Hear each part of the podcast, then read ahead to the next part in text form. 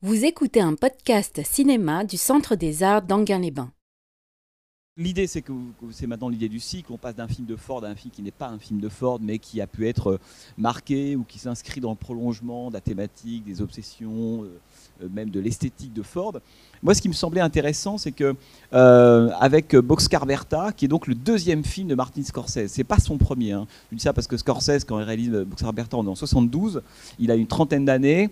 Il a réalisé auparavant un film qui s'appelle Who's Knocking at My Door, qui est une sorte de, film d'étude qu'il a prolongé, qu'il a un peu étiré, adamorphosé pour en faire un long métrage. Un film totalement new-yorkais, très inspiré par le cinéma de John Cassavetes, dont Martin Scorsese était un véritable admirateur. D'ailleurs, Cassavetes aura un rôle, je vous en reparlerai tout à l'heure, important dans la carrière de Martin Scorsese, notamment après que Cassavetes ait vu ce film-là et dira une chose à Scorsese qui aura une, influence déterminante sur la suite de, sa, carrière. Mais donc, Martin Scorsese, à la fin des années 60, vous connaissez son histoire, l'homme est né à Little Italy, euh, euh, il, a fait, donc voilà, il a vécu dans ce petit quartier qui va devenir d'ailleurs... Euh, pour une grande part de ses films, presque son lieu de prédilection. Et euh, il a fait des études de cinéma à NYU à New York. Euh, et puis, il, tente de faire des films. Il a fait ce petit film indépendant, mais qui, a eu un petit succès d'estime, mais qui n'a pas un succès encore vraiment important. Or, Martin Scorsese, il est comme beaucoup de cinéastes de cette génération à venir, qu'on appellera celle du Nouvel Hollywood, c'est qu'il il a vraiment envie de tourner pour Hollywood des films, pour les studios, et imprimer dans ses films sa propre marque. Et donc, il va se retrouver pendant plusieurs années, euh, en fait, à végéter, enfin à à tenter de faire des films, de proposer des projets. Rien ne fonctionne après ce premier film. Et puis un jour, euh, il va partir à Hollywood. Il décide de, dire, bah, finalement, euh, la mecque du cinéma, là où il faut aller, c'est à Hollywood et il New York. Et à Hollywood, il va faire plusieurs petites choses. il va faire donc toutes les soirées, toutes les, toutes les fêtes, proposer ses projets, etc. Et un jour, il va se retrouver comme, comme monteur pour la Warner. C'est important parce que la Warner, vous savez, c'est un des studios qui est le plus marqué par ce qu'on a appelé le cinéma social, euh, et notamment pendant les films de la Grande Dépression, ce qui va revenir dans Boxcar Bertha. Donc il va, être, il va être monteur pour la Warner, et il va être aussi, ce qui est important, euh, un, des, euh, un des monteurs et des cadreurs pour le film qui s'appelle Woodstock, hein, qui est la captation du fameux gigantesque concert hein, de 1969. Et à ce moment-là, il euh, y a Roger Corman, donc ça va être, si vous voulez, la rencontre entre deux personnages, d'un côté Martin Scorsese et de l'autre Roger Corman. Roger Corman, vous en avez déjà plusieurs fois parlé, parce que quand on parle du cinéma américain, de ce moment-là, il y a toujours un moment où on croise la route de Roger Corman. Roger Corman, c'est ce producteur, vous savez, extrêmement euh, prolifique, qui a été, qui a fondé une société qui s'appelle AIP, euh, et qui a été à la fin des années 60, début des années 70, euh, une sorte de, figure imposée, imposée, de père, de patriarche, de, euh, pour toute une génération de cinéastes qui ensuite vont exploser et faire des films dans le cadre des studios bien plus importants qui s'appellent Coppola, Bogdanovich, Jonathan Demi, Peter Fonda. La liste est extrêmement longue et Martin Scorsese. Hein, tous ces gens-là sont passés par ce qu'on a appelé plus tard l'écurie Roger Corman. Alors Roger Corman, il a vu lui Who's Smoking at My de Martin Scorsese. Et c'est quelqu'un qui avait évidemment un flair extraordinaire et qui se disait, ben, finalement, il, allait toujours chercher de, des cinéastes qui avaient envie de débuter, qui étaient, qui étaient plutôt très très désireux de faire des films. Il allait les chercher et il leur, il leur donnait une commande toujours extrêmement simple. Il y avait quelques règles dans le cas de Roger Corman à respecter, qui étaient un budget relativement limité. Là, dans le cas de Boxcar Bertha, euh, Corman va proposer à Scorsese 600 000 dollars, ce qui n'est pas ridicule, mais ce qui est quand même pas énorme non plus. Il, lui impose une séquence de poursuite en voiture. Vous allez voir dans le film, il faut qu'il y ait une séquence de poursuite en voiture. Et donc Scorsese va, euh, va accepter et va filmer cette séquence-là. Il faut qu'il y ait une séquence de violence. Vous allez voir que la violence, elle est. Là, Scorsese n'a pas à se forcer parce que ça va devenir un de ses, un thèmes, un de ses motifs favoris. Et puis il faut qu'il y ait une séquence, comme disait Corman, de nu tous les quarts d'heure. Ah, il disait, le, mais le nu, euh, c'est pas forcément un nu intégral. Ça peut être une épaule, ça peut être une jambe. L'important, c'est comme dans les oiseaux d'Hitchcock, il faut montrer qu'il y a un oiseau tous les quarts d'heure. Autrement dit que l'oiseau peut attaquer. Alors donc, si on montre une jambe ou une épaule dénuée tous les quarts d'heure, c'est peut-être une promesse de plus, si vous voulez, un peu plus tard. Donc pour maintenir l'attention libidinale du spectateur, si vous voulez, il faut que tous les quarts d'heure, il se passe quelque chose. Et ce quelque chose dans le film, c'est Barbara Hershey, qui euh, tourne depuis maintenant 4-5 ans, qui a 24 ans à l'époque, qui est une actrice extraordinaire. Je pense que le, box Boxcar Bertha doit énormément à la fois au personnage de, de Bertha, c'est elle, hein, le, titre du film Boxcar Bertha, c'est la Bertha des, wagons, si vous voulez. Elle, elle, joue énormément, à mon avis, dans la qualité, dans la puissance à la fois poétique, mélancolique et enfantine du film. Elle n'en est pas évidemment à son coup d'essai. Et c'est pas inintéressant de se dire que c'est la première fois et la dernière fois, d'ailleurs, à ce jour, qu'un personnage féminin, hormis Alice n'habite plus ici en 1974, obtiendra, occupera la première place d'un film de Martin Scorsese. Hein. Euh, d'ailleurs, on pourra en, en reparler euh, après coup. Et donc Barbara Hershey va jouer le rôle principal, et d'autres acteurs qui sont à l'époque plus ou moins connus, comme Bernie Casey, Barry Primus, et puis David Carradine, qui lui va jouer le rôle de ce, du syndicaliste qui va mener cette espèce d'échappée vers un endroit que, que vous découvrez. Alors, Évidemment, David Carradine, c'est très très important parce que dans l'histoire du cinéma américain, c'est un des fils d'un acteur très important du cinéma des années 30-40 qui est John Carradine.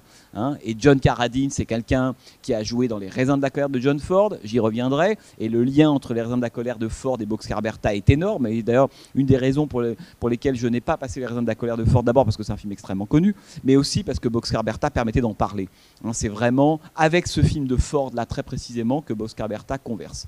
Et donc Roger Corman à l'époque, qu'est-ce qu'il a en tête? Donc il est dans le, sur le, principe de la série B, à savoir il a vu les films qui ont cartonné depuis la, fin des années 60, et parmi eux il y a un, film, qui s'appelle Bonnie and Clyde, sorti en 67, et euh, qui a mis, en fait, qui a, qui a presque érigé l'idée de, de, la cavale amoureuse entre deux criminels comme une sorte de modèle, et beaucoup de films américains dans les années qui suivent emprunteront ce même modèle-là. Et Corman a l'idée, tout simplement, de, de retrouver l'esprit à la fois de Bonnie and Clyde et d'un film qui était déjà une sorte d'avatar des Bonnie and Clyde, qui est Bloody Mama, hein, un film avec Shelley Winters, une sorte de, de, de, de femme un peu folle, euh, pathologique, schizophrène, qui règne comme une sorte de criminel sur une armée de tueurs, et ces tueurs-là sont ses propres enfants. Et, ce film a très bien marché, et Corman a envie d'en faire la suite. Et donc là, il tombe sur l'autobiographie de Bertha Thompson, hein, qui s'appelle Sister of the Road, Hein, la sœur de la, des routes, quoi, si vous voulez, de la route. Et finalement, il va décider de proposer à Martin Scorsese l'adaptation de ce roman. L'adaptation est extrêmement libre. Et sous les box Carberta, c'est un film donc qui est au croisement de Bonnie and Clyde, de ce film qui s'appelle Bloody Mama de, euh, de Roger Corman. C'est Roger Corman qui l'avait réalisé. Et évidemment, de cette espèce de biographie extrêmement romancée de cette femme qui a vraiment qui a vraiment existé. Alors, vous allez voir, ce qui évidemment est passionnant, comme toujours, hein, c'est quand on voit, euh, c'est la première fois que Martin Scorsese fait donc un film de commande. C'est-à-dire que contrairement à Who's Knocking at My et contrairement à Mean Streets qui fera l'année suivante, là, il faut qu'il mette ses, euh, souliers dans ceux de la production de AIP et de Roger Corman. Et au fond, Boxcar Bertha, si vous voulez, c'est une sorte de film euh, qu'on pourrait qualifier euh, de film de contrebandier. Le contrebandier, c'est le terme qu'avait utilisé Martin Scorsese quand il va réaliser son, son, voyage à travers le cinéma américain, ce gigantesque documentaire sur l'histoire du cinéma américain. Et il avait comme ça chapitré et classé les différents cinéastes. Et dans une des catégories, c'était les contrebandiers. Les contrebandiers, c'est quoi? Ce sont tous ces cinéastes qui ont fait des films dans le cadre de série B. On pense par exemple à des gens comme Jacques Tourneur, Edgar Ulmer, Bud Buttiker, etc. Des gens qui ont fait des films dans le cadre de la série B, donc des films de commande. Le scénario leur était imposé. En gros, les acteurs leur étaient imposés, tout leur était imposé, et pourtant, à l'intérieur de cette espèce de, code, de, cadre assez rigide et assez contraignant, ils ont réussi à faire des films personnels, à imprimer leur propre marque. Et Boxcar Bertha, c'est vraiment ça. C'est totalement, on pourrait dire, un film de Roger Corman, c'est totalement un film de l'air du temps, Hein, même de par moments de façon très très opportuniste. On sent qu'on est en, 72 et que le film attrape tout ce qui est à la mode, tout ce qui fonctionne, etc. Et en même temps, c'est aussi totalement un film de Martin Scorsese. Alors, ce qui fait que très souvent, c'est pas forcément le, film de Scorsese qu'on va chercher. Évidemment, il fera des films beaucoup plus brillants, euh, beaucoup plus maîtrisés, beaucoup plus parfaits par la suite. Hein, Taxi Driver, Les Affranchis, Casino, la, liste est évidemment très très longue. Et donc, ce film-là, c'est souvent un peu le considéré comme ça un, peu le vilain petit canard de la filmo Scorsese où on dit ouais c'est un film mineur, c'est un petit film, on sent bon il essaye des choses mais c'est quand même très partiellement raté. Le vrai Scorsese n'est pas encore là. Pour beaucoup la carte de Scorsese elle commence vraiment à partir de Mean l'année suivante. Or moi je crois pas. Je crois que ce film-là euh, est un film qui contient énormément de choses, de, thèmes, de motifs, de, préoccupations qu'on verra plus tard chez Scorsese. Et moi, je trouve au contraire extrêmement intéressant de voir Scorsese finalement être confronté à un matériau qui n'est pas du tout le sien, parce qu'il faut quand même rappeler que lui, le petit asthmatique de l'Italie de New York, se retrouvait à tourner dans les grandes plaines de l'Arkansas, le choc thermique, il est fort. Et je pense que ça, c'est extrêmement intéressant, parce que plus jamais, on ne verra Martin Scorsese repartir dans, finalement dans l'immensité du territoire et de l'espace américain. Il restera toujours dans des villes, confiné à l'intérieur d'espaces relativement clos, etc. Là, pas du tout. Hein. il est contraint de se, de se coltiner et aussi à un genre hein, qu'à l'époque on appelle le road movie. Le film est un drôle de road movie. Il utilise quasiment jamais la voiture, mais essentiellement le train. Et pour des raisons de budget, vous allez voir, et je termine avec ça, c'est que Scorsese, lorsqu'il a retravaillé la biographie de Bertha Thompson au début, avait des idées, non pas de grandeur, mais en tout cas un peu plus amples que ce qui pouvait effectivement tourner. Et euh, euh, il n'a pas pu faire ça. Et notamment, il tenait, dans, la version d'origine de son scénario, à ce que les personnages fassent un réel trajet à travers les États américains, d'un point A à un point B. Or, n'ayant pas l'argent, ils font pas ce trajet. Ils le font narrativement, mais géographiquement, vous allez voir, on a l'impression que le film est toujours tourné au même endroit. Hein, en l'occurrence, dans l'Arkansas, ça a été tourné dans un endroit relativement restreint. Et en fait, cette contrainte, elle est finalement très intéressante. Alors, on verra tout à l'heure pourquoi, mais ce sentiment que finalement le film, au fond, se donne l'illusion d'avancer. Hein, c'est un film qui est comme Bonnie and Clyde, construit comme une gigantesque fuite, si vous voulez, euh, et qui se donne le sentiment d'avancer, mais qui réellement, concrètement, spatialement n'avance pas. Et à mon avis, une des grandes, je trouve une des grandes idées du film. Dernière chose évidemment, Scorsese réalisant ce film, le film est truffé évidemment de références cinéphiliques. Je m'y attendrai peu parce que c'est toujours fatigant de faire la liste. Vous voyez, la liste, et puis ça, ce plan-là, ça renvoie, ce plan-là, ça renvoie, et puis on a passé une heure à se dire oui, et alors? Bon. Il y a quand même quelques références dans le film qui sont intéressantes, dans le sens que Scorsese utilise, euh, en fait, pour, pour euh, augmenter hein, pour potentialiser son récit, plus que comme simple amoureux du cinéma, alors qu'on le sait, c'est avec Bogdanovich, sans doute le plus grand amoureux du cinéma des années 70, les deux plus grands cinéphiles, c'est lui évidemment et euh, Bogda. Dernière chose, Scorsese voulait à l'origine tourner film en noir et blanc. Évidemment, il avait beaucoup d'idées en tête, les films de la Warner, certains films, et son imaginaire pour lui, road movie, dépression, euh, la fuite, les criminels, pour lui, ce sont les années 30. Parce que quand il est petit, il voit énormément de films dans les années 30, les films de Mervyn Leroy, de William Wellman, de Raoul Walsh, qui se passent évidemment pendant la dépression. À l'époque, c'est l'époque contemporaine, et qui sont des films en noir et blanc évidemment, Roger Corman va refuser. Hein, il ne pourra pas tourner en noir et blanc, ce qui aurait été d'ailleurs pour Scorsese l'aveu terminal de sa filiation avec les films dont il va s'inspirer. Il y en a un qui lui aura plus de pouvoir et pourra réaliser ce rêve d'un film sur la dépression dans les années 30 en noir et blanc, c'est évidemment Peter Bogdanovich dans Paper Moon, La barre va pas, qui réalisera un an plus tard. Et là, Bogda réussira à faire plier le studio en disant sortant de The Last Picture Show, la dernière séquence, moi je veux que mon film soit en noir et blanc. Et de certaine façon, c'est Bogdanovich qui va réaliser hein, le rêve que n'a pas pu accomplir Scorsese euh, un an plus tôt. Mais vous allez voir, Scorsese se venge quand même, notamment avec la séquence, euh, avec la séquence générique. Voilà, tout le monde dort, alors réveillez-vous et le film commence et je vous dis à tout à l'heure. Bonne projection. À chaque fois que je le vois, on sent qu'il y a quand même une il y a une humeur à la fois euh, frivole, légère, avec des moments de violence, mais on sent que le film est sur plusieurs registres. Mais il se cale à la fin sur un, registre qui est beaucoup plus brutal. Et je pense qu'on sent vraiment que c'est l'effet recherché par Martin Scorsese. Hein, c'est qu'à un moment donné, le principe de réalité l'emporte. Hein, et la fin, elle est extraordinaire. C'est à mon avis, c'est une des plus belles séquences de Scorsese. Et d'ailleurs, euh, je pense que quand euh, je vous disais au tout début que c'est un film de commande, euh, que beaucoup de choses lui sont imposées, qu'il se sent pas forcément extrêmement à l'aise au départ dans ce lieu, dans ce type d'espace ou autre. Et pourtant, la dernière séquence, c'est, comme on dit, du Scorsese pur et dur. C'est-à-dire qu'on a déjà vraiment tout qui, enfin, certains des motifs qu'on retrouvera de film en film. et évidemment, là, le motif de la crucifixion Hein, qui va devenir quelque chose d'absolument permanent chez Martin Scorsese. Vous savez, c'est quelqu'un qui aime beaucoup, euh, euh, disons, dont la plupart des personnages sont toujours coincés entre, entre trois choses. Euh, d'un côté, la religion, de l'autre, la famille, et de trois, des, des, pulsions de, de, société qui n'arrivent pas à contrôler. En gros, c'est ça l'aliénation des personnages de Martin Scorsese. Là, ce que j'aime moi beaucoup dans ce film-là, c'est qu'on pourrait dire que la mécanique Scorsese, ou si on est un peu négatif, son attirail, euh, il n'est pas encore en place. C'est-à-dire qu'il y a encore une forme de, je trouve, de, de, liberté et d'intérêt, notamment pour la chose sociale, qui va disparaître du, cinéma de Scorsese, qui va devenir un cinéma beaucoup plus intériorisé, beaucoup plus pathologique, un cinéma d'aliénation moderne, personnel, psychologique, Taxi Driver, enfin, Travis Bickle, Robert De Niro dans ce film qui s'appelle Taxi Driver, est coécrit, surtout écrit par Paul Schrader, étant l'archétype, on pourrait dire, du personnage scorsésien, vivant dans sa bulle. Cette, sa bulle, ça peut être un quartier, ça peut être une famille, ça peut être le peu importe. Là, ce que j'aime dans ce film-là, c'est que Scorsese n'a pas encore mis au point tous ces motifs. Hein. on sent qu'il est encore hésitant. Il y a plein de moments d'ailleurs qui sont, je dirais pas bâclés, mais qui sont pas extrêmement au point. On sent qu'il y a par un manque de budget, donc il y a des ellipses qu'on comprend pas vraiment. Il y a, presque une sorte de non pas de de légèreté, mais une sorte de, par moment de désinvolture euh, dans la façon de, de, raconter le film, dans la narration, qui sera évidemment plus tout le cas par la suite, ce sera une narration beaucoup plus tenue.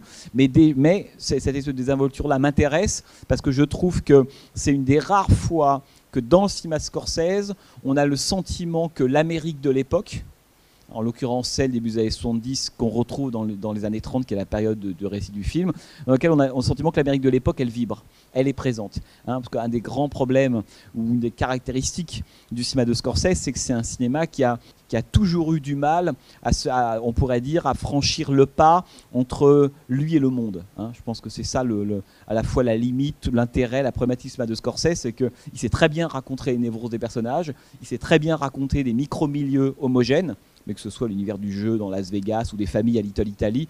Mais la question de la politique, au sens strict du terme, c'est comment on fait connecter la famille avec le reste du monde, avec la société. Ça, c'est son problème à Scorsese. Mais c'est un problème dont il a fait, des films.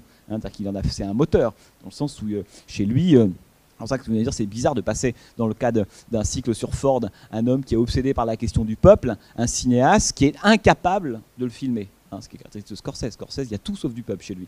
Et là, ce que j'aime beaucoup dans Boxcar Bertha, c'est qu'on sent qu'il y a encore cette espèce de, tentative. Hein. Il est au milieu du peuple américain, même si effectivement, par moments, c'est un, peu, un peu caricatural. On est, n'oubliez pas que le film se lance avec des images, avec le, gros plan de Barbara Hershey, qui a la tête dans les nuages. Hein, c'est le programme, si vous voulez, du film.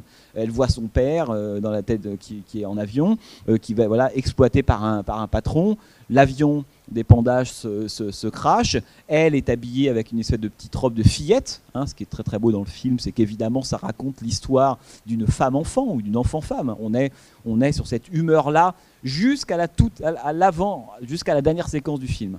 Hein où là, d'un seul coup, y a, euh, on voit que la dimension enfantine du personnage devient non plus quelque chose de gai qui peut sauver, qui peut permettre de sortir de mauvais coups ou autres, mais devient d'un seul coup une espèce de traumatisme, d'inadéquation au monde. Elle court après le train en disant reste ici, reste ici. C'est-à-dire que l'enfance, d'un seul coup, devient un drame absolu d'être une femme enfant, alors que ça n'allait pas jusque-là. Mais ce qui est intéressant, c'est qu'au tout début, début du film, elle a sa petite robe et elle a la coiffure, hein, ce que Scorsese avait voulu évidemment, elle a la coiffure de Dorothy dans Le Magicien d'Oz. Hein, cette espèce de, deux petites couettes. Scorsese avait voulu, d'abord, il avait voulu que son film soit rempli de références au magicien d'Oz. Le magicien d'Oz, il est partout dans le film. Hein. quand vous regardez la séquence d'ouverture, Scorsese s'était dit, lorsque Barbara Hershey apparaît, c'est Dorothy.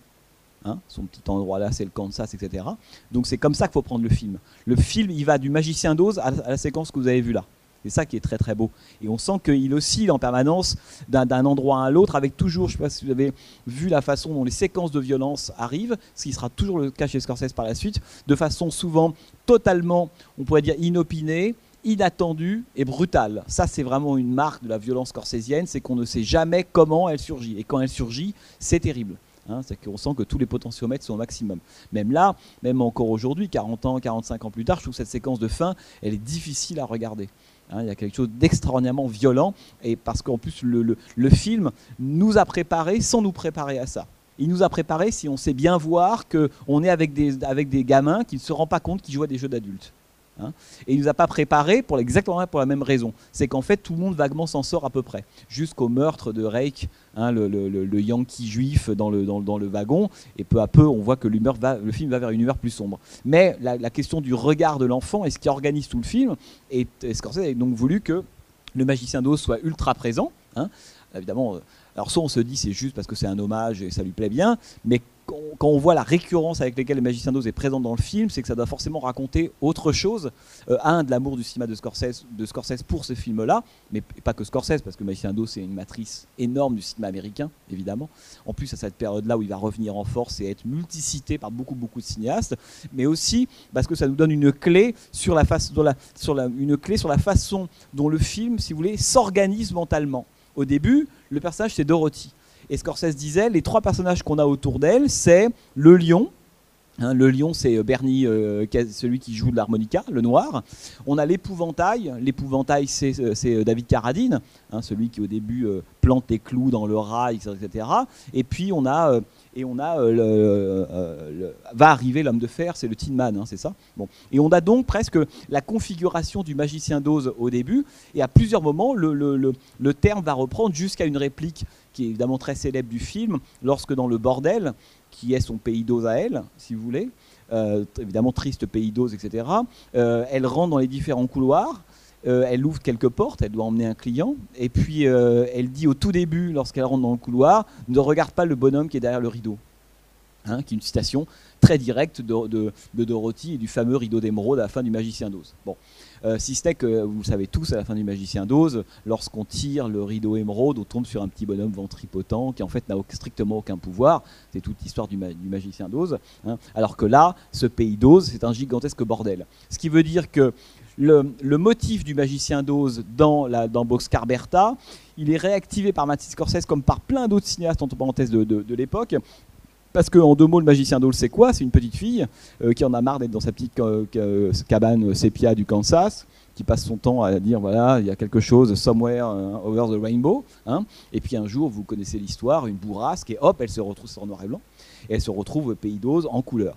Et dès qu'elle est arrivée dans ce pays d'Oz, euh, donc on lui dit qu'il faut aller à la cité d'émeraude. À la cité d'émeraude, elle va rencontrer le magicien, le fameux le, magicien d'Oz, hein, le, grand Manitou, le Mabuse du coin, qui va lui donner à elle, en fait, et à ceux qui l'entourent, le lion, euh, l'homme de fer, etc., la qualité qui leur manque. Et elle, ça va surtout lui permettre de comprendre comment revenir chez elle. Parce que le grand paradoxe du magicien d'eau, c'est quand elle arrive évidemment au pays d'eau, elle n'a qu'une seule envie, c'est de revenir.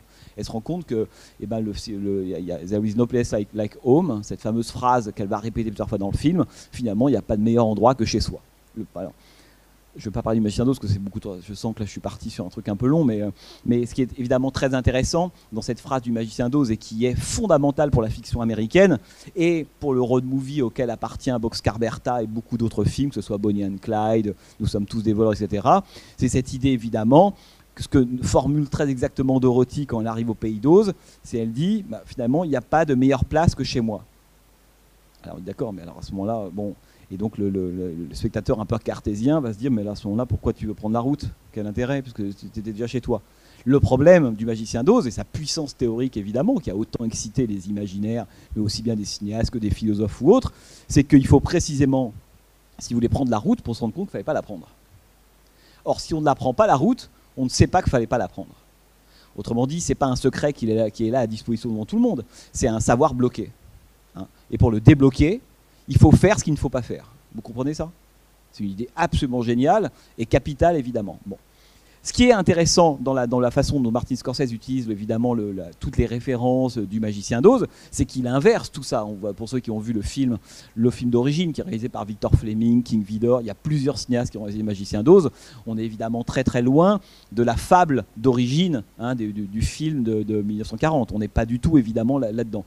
Là, pour autant, ce qui est intéressant, c'est que Scorsese se sert du magicien d'Oz tout simplement comme une sorte de contre-champ. Il nous dit voilà, en fait le pays d'Oz auquel essaie d'accéder finalement cette fille, hein, qui est un moment de, liberté où on se déguise, où on vole les bijoux des autres, où on se déguise voilà en femme, on s'amuse, elle s'amuse beaucoup, hein, Barbara Hershey d'ailleurs dans le film Bertha. Hein. Le problème, c'est que ce pays d'Oz là, une fois qu'on tire le rideau, c'est à la fois un bordel et c'est la mort. le bordel étant l'endroit où elle se retrouve, malgré elle, et, la, séquence de fin qui est, le moment où évidemment elle se fait tuer, euh, lui se fait tuer sous ses yeux. Entre parenthèses, cette séquence là devrait pour ceux qui l'ont vu, vous faire penser à une séquence très proche d'un film de Scorsese. Est-ce que vous l'avez en tête? Cette idée de la victime qui est au sol et qui regarde un proche se faire massacrer.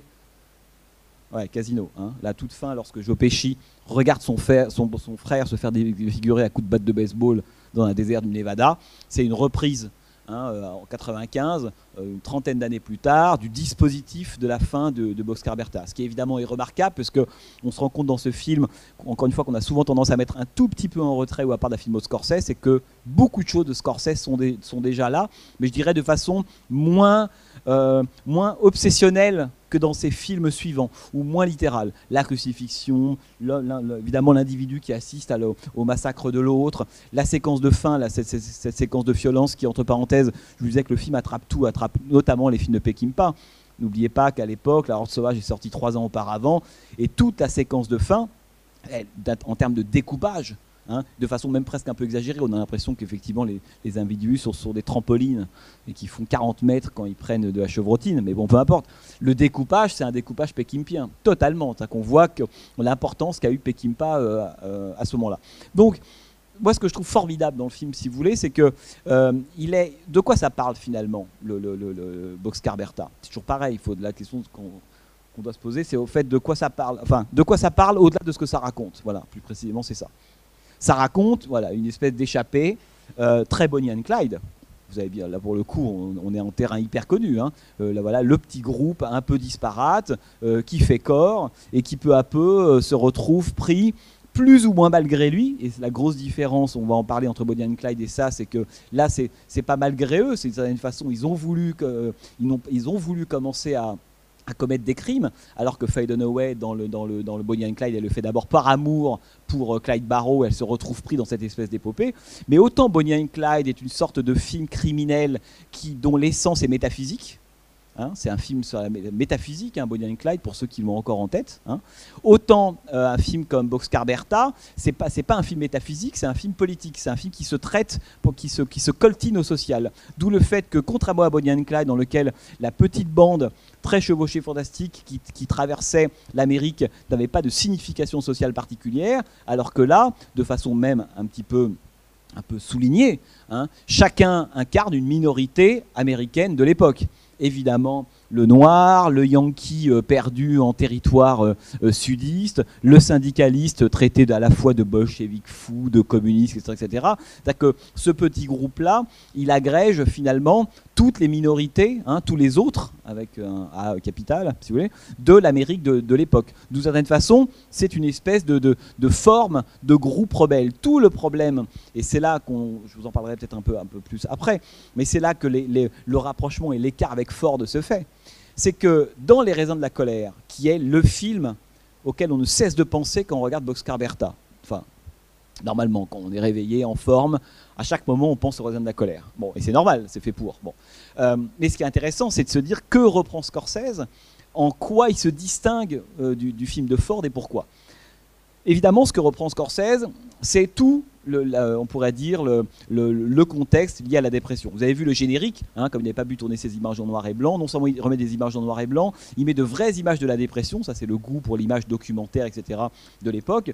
Euh, je rappelle qu'à l'époque, Les raisins de la colère est un film fait parfois en 1939, qui est réalisé euh, dans les mois qui ont suivi la chevauchée fantastique, vers sa destinée, sur la piste des Mohawks, film très très important à la fois du cinéma de Ford et de l'Amérique de l'époque, et que Ford à l'époque adapte un bouquin de le, fameux bouquin de, Steinbeck, et c'est Daryl Zanuck, le grand producteur de la Fox, qui va le chercher en lui disant bah voilà, j'aimerais bien que vous adaptiez le roman de, John Steinbeck. John Ford va donc euh, adapter les raisins de la colère. Alors je ne veux pas vous parler trop longuement des raisins de la colère, mais grosso modo, ce qu'il va faire, c'est que il va, contrairement au roman, il va se concentrer sur une seule famille, qui est la fameuse famille des Jodes, confiée à Henry Fonda qui le voulait très très fort, le rôle de, Tom Joad et montrer l'épopée d'une famille. Ils sont d'ailleurs ils sont 12 plus 1, mais le 1 est important parce que c'est le lien avec ce film-là, qui va donc qui va faire ce trajet de l'Oklahoma, là où ils abandonnent leur ferme, c'est le moment du Death Bowl, etc., jusqu'à la Californie et les Californie, considérée dans une, comme, comme Dixit, le pays du lait et du miel, métaphore biblique, etc. La terre promise, c'est la Californie pour ces paysans qui, au monde de la dépression, la faillite des banques et des, des, problèmes climatiques, donc que, comme unique solution, on les appelle les hobos, les vagabonds, de prendre la route pour aller trouver un endroit meilleur, non pas pour faire fortune, hein, mais juste pour manger et pour survivre. Ça, c'est l'histoire des raisins de la colère. Donc on pourrait se dire euh, que Bonnie and Clyde, qui était déjà une relecture des raisins de la colère, euh, Boscar c'est une double relecture à la fois des raisins de la colère et de, Bonnie and Clyde. Mais dans le film de John Ford, il faut rappeler qu'alors à l'époque c'est très important, hein, puisque effectivement le, Ford tourne presque son film en temps réel par rapport à la dépression, quelques années à peine après la fin de la dépression, qui s'est beaucoup inspiré de certains de, documentaires, de certaines images, de certains photographes qui sont allés sur les routes de l'Amérique photographier bah, tous ces paysans qui étaient jetés. Euh, euh, tout simplement sur, les routes. Il y, a il, y des, il y, a des, photographies très très connues, hein, notamment de gens comme Paré Lorenz, Dorothy Lange, Walker Evans, qui sont les grands photographes très célèbres de l'Amérique, de la dépression ou autre. D'ailleurs, photographies tellement célèbres qu'elles ont servi énormément pour les films qui ont, qui ont été faits à ce moment-là et même encore après sur l'époque de la dépression. Mais dans ce trajet donc des raisins de la colère de John Ford, souvenez-vous ce qu'on s'est dit plusieurs fois sur la question d'importance du peuple, du héros. Bon, Tom Joad, c'est une figure. Vous avez tous vu les raisins de la colère? Hmm? Parce que là, je parle comme si c'était un, film que vous connaissiez par cœur, mais il faudrait. Hein, voilà, une résolution 2016, par exemple. Connaître plan par plan les raisins de la colère. Puis c'est pas bête, hein, ça vous servira. Hein. Bref, et donc dans les raisins de la colère, Tom Joad, celui qui est le fils aîné de la famille euh, Joad, souvenez-vous au début, il arrive du fond du plan, il rentre du pénitencier, il découvre une Amérique qu'il n'a pas vue depuis 4 ans, qui a complètement changé on, est dans les fantastiques années 20, il revient, c'est la dépression, catastrophe absolue. Euh, bah là, comme nous, spectateurs, il se renseigne. Et donc, euh, Ford nous permet aussi à nous, en tant que spectateurs, d'avoir ces informations-là. Et il rencontre des gens et on lui dit Bah non, tu sais, l'Amérique que tu as quittée, c'est plus celle-là. Maintenant, les pauvres sont sur les routes. Les, terres sont toutes asséchées, il n'y a plus de culture. Euh, les, des, de riches banquiers, de riches propriétaires ont, racheté à peu cher, ont presque volé les terres. Et un million de gens sont sur les routes à la recherche de boulot, enfin de boulot, de, de quelques centimes pour pouvoir tout simplement survivre. Et Tom Joad, euh, lui qui a été mis au frais au sens euh, littéral pendant 4 ans, revient dans une Amérique méconnaissable qui découvre. Et donc il va prendre la route avec sa famille. Hein. Et au début, donc en grand héros fordien, Tom Joad, tout son problème, ça va être de faire tenir cette petite famille, ce petit groupe-là, au contact de l'adversité. Hein, de la faim, de la jalousie, euh, des assauts des uns et des autres, de la pauvreté, de la roue, de la fatigue, tout ce qu'on veut. Hein. Le héros fordien, je l'ai déjà dit plusieurs fois, c'est arriver à faire tenir tout ça.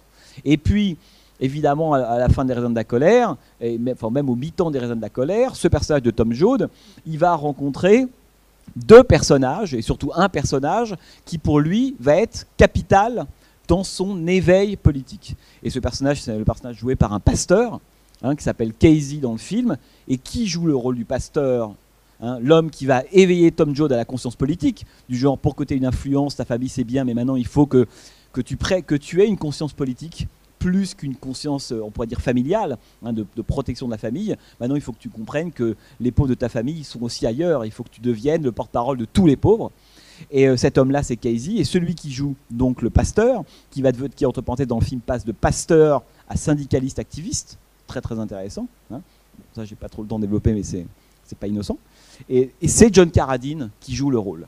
Et John Carradine, on le retrouve dans Boxcar Bertha. Et cette fois, c'est qui? C'est l'homme qui est à la tête de cette espèce de gigantesque consortium de chemin de fer, Sartoris, etc. Autrement dit, c'est une façon assez belle pour Scorsese, un, de dire John Carradine dans un film sur la dépression, c'est pas innocent. Alors si on voit pas le truc, tant pis, on comprend moins, mais, mais on est censé le voir en tout cas le spectateur cinéphile de l'époque, est censé repérer que John Carradine, des raisins de la colère, l'homme qui incarne, on pourrait dire, la, prise de conscience politique, est celui qui, dans Boxcar Bertha, incarne le contraire. Autrement dit, tous ceux contre lesquels John Carradine luttait dans les raisins de la colère, hein, il, est, il apparaît sous les traits de lui-même dans Boxcar Bertha. Il est le contraire. Ça devient un espèce de type arrogant, méprisant, désagréable. Autrement dit, l'incarnation de, on pourrait dire, du capitaliste fou euh, contre lequel il luttait dans un colère, cette fois c'est lui qui l'incarne. Et donc évidemment, alors c'est beau pour deux raisons. La première, c'est que ça permet, à titre anecdotique, une séquence entre lui et son père assez belle, hein, parce que lorsque John Carradine euh, euh, interpelle David Carradine, enfin lorsque Sartoris interpelle Bill, le père qui interpelle son fils, et en fait c'est le cinéma des années 30 qui interpelle le cinéma des années 70, en disant nous dans les années 30 on étonne Jode. Et vous qu'est-ce que vous faites? Vous faites des brigands, vous êtes des criminels. C'est extrêmement intéressant parce qu'il y a une espèce à ce moment-là de sévérité hein, ou de tristesse, on pourrait presque dire, de, de, Scorsese incarnant totalement cet esprit des années 70, sur cette idée finalement qu'on a envie de renouer avec une forme de résistance, de syndicalisme, d'activisme, on pourrait dire de contestation efficace. Et en fait, en 73, cette contestation, on l'a déjà dit plusieurs fois il y a deux ans, elle est morte, elle est finie. Hein. il y a ceux qui sont tournés vers l'ultra-violence, il y a ceux qui sont allés vers les hippies, il y a ceux qui sont devenus euh, euh, des, euh, des, petits chefs d'entreprise, hein. et puis il y a Bill il y a David Carradine. Et David Carradine, dans le film, il incarne la façon dont l'héritage contre-culturel des années 30 syndicaliste a été dévoyé par les années, par les, euh, par les, euh, la génération fin 60, début 70, parce qu'en 72, 73, vous savez que l'Amérique a complètement changé et on n'est pas du tout dans l'euphorie contre-culturelle de 66, 67, 68. N'oubliez jamais ça, que dans l'histoire de l'Amérique et donc du cinéma américain, entre 68 et 72, un monde s'est euh, écroulé. Hein, et du temps a passé. On c'est plus tout la même Amérique. Et ce que raconte Boxcar Bertha, parce que Scorsese est un cinéaste qui arrive dans les années 70, mais de façon un peu tardive. Arrivé en 68, c'est pas comme arrivé en 72, 73. Hein, il arrive déjà sur le moment de la gueule de bois. Il est déjà dans la, pré-euphorie, Martin Scorsese. Et ce que raconte. Alors c'est intéressant, parce qu'évidemment, quand Bonnie and Clyde était un film de l'euphorie, hein, alors que Boscar Bertha n'est pas du tout. Pas du, absolument pas. Hein. Euh, à, la fin du film, ce, dialogue entre David et John Carradine mais une sorte de, si vous voulez, d'effet spéculaire, de rapport au miroir, hein, de deux décennies qui se regardent et de deux qui prennent ont pris le même modèle. L'un a, plus que côtoyé Tom Jones, puisque c'est lui qui l'a initié politiquement, en l'occurrence John Carradine, et l'autre veut être le Tom Jones des années 70, il est d'avatar de Tom Jones, mais en fait il ne l'est pas du tout. Parce que ce qui, est, assez beau évidemment dans le film, c'est le trajet du personnage de Bill. C'est qu'au début, on se dit, oui, bon, bah d'accord, je vois ce qu'il est, euh, j'ai compris. Il harangue la foule, il mobilise les ouvriers contre les patrons. Derrière, il y a les types avec leur batte de baseball. Donc j'ai compris, c'est le Tom Jones 70s. Mais non. Parce que le moment de l'éveil de la conscience politique, finalement, n'a jamais lieu avec lui. Il va juste devenir, ce que lui dit d'autres, il a totalement raison d'ailleurs, tu vas juste devenir un brigand. Et par moments, il a des éclairs, il tente d'aller donner l'argent au syndicat, mais l'autre, à la fois, en veut et n'en veut pas. que même le, que là où le film est, à mon avis, de ce point de vue-là, assez subtil, c'est qu'il ne nous dit pas euh, Tom Joad est quelqu'un, le, Tom Joad, Big Shelley est quelqu'un qui a dévoyé l'héritage, on pourrait dire activiste des années 30. Pas du tout, c'est que ça n'existe même plus, puisque l'homme du syndicat a de grands principes, puis il s'agit d'empocher les 3000 dollars ou les 30 000, il les prend évidemment. Hein. donc même ça, il y a une forme de presque de, on pourrait dire de, de, de tristesse, de, désillusion à cet égard-là. Donc l'emploi de John Carradine dans le film, il est capital puisque non seulement il permet de remettre enfin de mettre ou de remettre Bertha sur les, dans les, dans le, sur les rails des chemins de la, de la, colère et en même temps de montrer que c'est totalement le contraire. Hein. Pourquoi? Ça c'est important parce que dans les années 70, euh, j'aurais peut-être pu vous dire que David Carradine, euh, qui n'est euh, pas un acteur si connu, à part ceux qui ont vu la série Kung Fu, et puis ceux qui ont vu Kill Bill. Voilà, quelqu'un qui a retrouvé un peu de... Mais bon. Mais, et pourtant, ça a été un acteur intéressant des années 70, David Carradine. et il jouera, parce qu'en fait, tout ça est lié, en fait, il y a toujours des histoires transversales. Il va jouer Tom Joad, David Carradine, le vrai, parce que là, il joue le Tom Joad, parce qu'en fait, c'est quoi Oscar Bertha? C'est un film dans lequel Tom Joad échoue. Voilà. Échoue à être Tom Joad, tout simplement. Voilà. En gros, c'est ça. Si on le voit du point de vue de Big Shelley, de, David Carradine. Mais David Carradine, quatre ans plus tard, il va jouer dans un film génial, qui malheureusement n'est pas très connu, qui s'appelle En route vers la gloire. Je ne sais pas si vous l'avez vu, Bound to Glory, qui est un film de Al Ashby, film de 76. Ça vous dit quelque chose, ça? Hein? Vous l'avez vu? Ah, très bien. Alors à l'HB, il faut voir à l'HB. Hein. Enfin, on n'a jamais programmé de film à l'HB ici, ce qui est une grosse erreur. Je viens d'y penser là, parce que c'est un des cinéastes importants de la décennie qui malheureusement est mort trop tôt en 88, et donc on l'a un peu oublié. C'est lui qui a fait Harold et Maud, c'est lui qui a fait Shampoo, c'est lui qui a fait Bienvenue Mr. Chains. Enfin voilà, c'est un cinéaste important de l'époque. Et il arrive en 76 un film qui s'appelle En route vers la gloire, qui raconte, alors pas exactement l'histoire de Tom Jones, qui raconte l'histoire de Woody Guthrie. Hein. et vous connaissez tous Woody Guthrie, qui a été totalement évidemment contemporain hein, de ce grand moment de la dépression et qui à l'époque avait écrit euh, des chansons, euh, qui écrivait même des chroniques où il ne cessait d'encourager euh, le peuple, on pourrait dire à la fois à, s'éveiller à la politique, à se révolter. Et ça a été, il a joué un rôle très important, Woody Guthrie, cette chanteur de country, mais de la country, de la folk song engagée, si vous voulez. C'est ce rôle-là que jouera David Carradine, le même qu'on a dans Boxcar Bertha, trois ans plus tard. Parce que euh, je ne sais pas si c'est quelque chose dont on a déjà parlé au moment du cycle sur les années 70, mais euh, ce qui m'intéressait aussi dans le fait de, passer Boxcar Bertha, c'est, oui, bien sûr, on, sent les choses qui vont intéresser Martin Scorsese. Beaucoup de choses sont là. On parle de la citation biblique. Vous avez vu cette espèce de pièce dans lesquelles on n'a que des tableaux. On a la, séquence de fin, c'est à la fois le Christ et Barbara Hershey. C'est déjà Marie-Madeleine.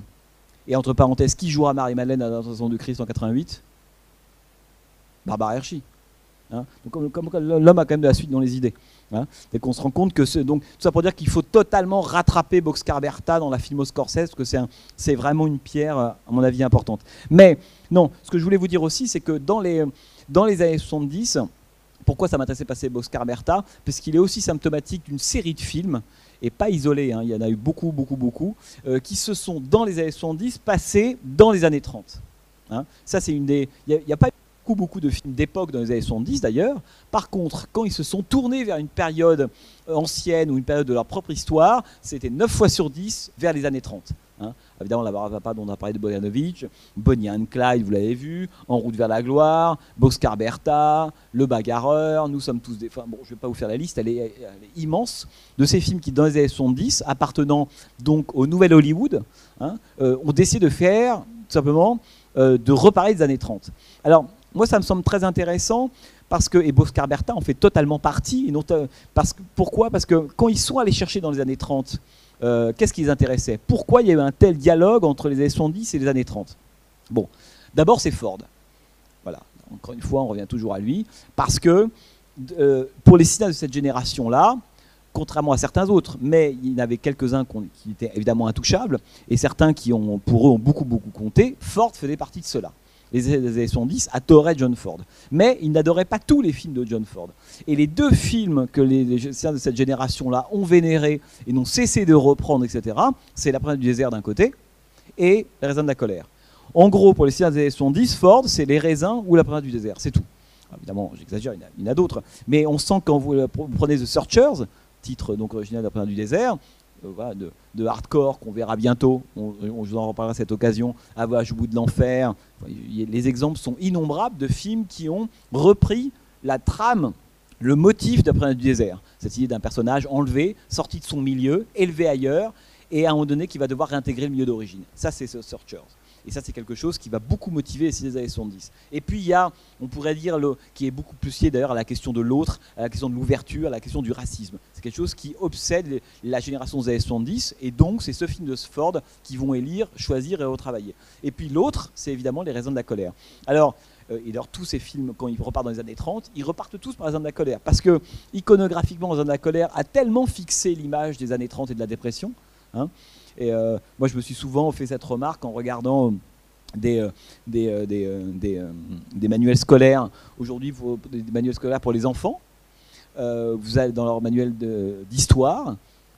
au moment du chapitre années 30, Jeudi noir, 1929, crack boursier, enfin voilà, tous ces items grands dévins, pour illustrer, 9 fois sur 10 sont des photogrammes des raisins de la colère.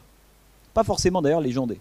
Autrement dit, le film de John Ford, Hein, est devenu, presque aujourd'hui, sans qu'on se le dise vraiment, presque le documentaire idéal et parfait sur la dépression. Que quand on veut parler de la dépression finalement à des gamins aujourd'hui, euh, ben, on ne va pas forcément chercher des photos d'ailleurs de Dorothy Lange ou des, images d'actualité de l'époque avec euh, Hoover d'un côté, Herbert Hoover hein, qui a été le président, je le rappelle, c'est important pour le savoir, Herbert Hoover a été président des États-Unis de 29 à 32 et c'est Roosevelt qui arrive aux États-Unis à partir de 1933. Hein. Euh, la raison de la colère, pour ceux qui l'ont en tête, vous vous souvenez qu'il y a plusieurs camps par lesquels passe Tom Joad. Hein. il y a le premier camp, c'est Hoover, c'est le cauchemar infernal. Le président américain n'a rien fait pour les pauvres, etc. Et le dernier camp du film, c'est Roosevelt. Formidable la FSA, l'aide. Bon, après, ça, c'est des cours d'histoire des États-Unis, mais c'est quand même toujours important d'avoir ça en tête et voir comment, ça, fonctionne. Et donc, les années 70 ont été très intéressés par les années 30, par les années Les colère sont devenus l'emblème de la dépression. Et à mon avis, une des raisons pour lesquelles le, le, le, cinéma des années 70 a été autant intéressé par ce film-là de Ford et par cette, cette, cette décennie-là, c'est qu'en fait, à l'époque, dans les années 30, c'est le moment, on pourrait presque dire que c'est le premier grand moment euh, après la guerre de sécession, depuis la guerre de sécession, si vous voulez, hein, euh, de fracture à l'intérieur du peuple américain.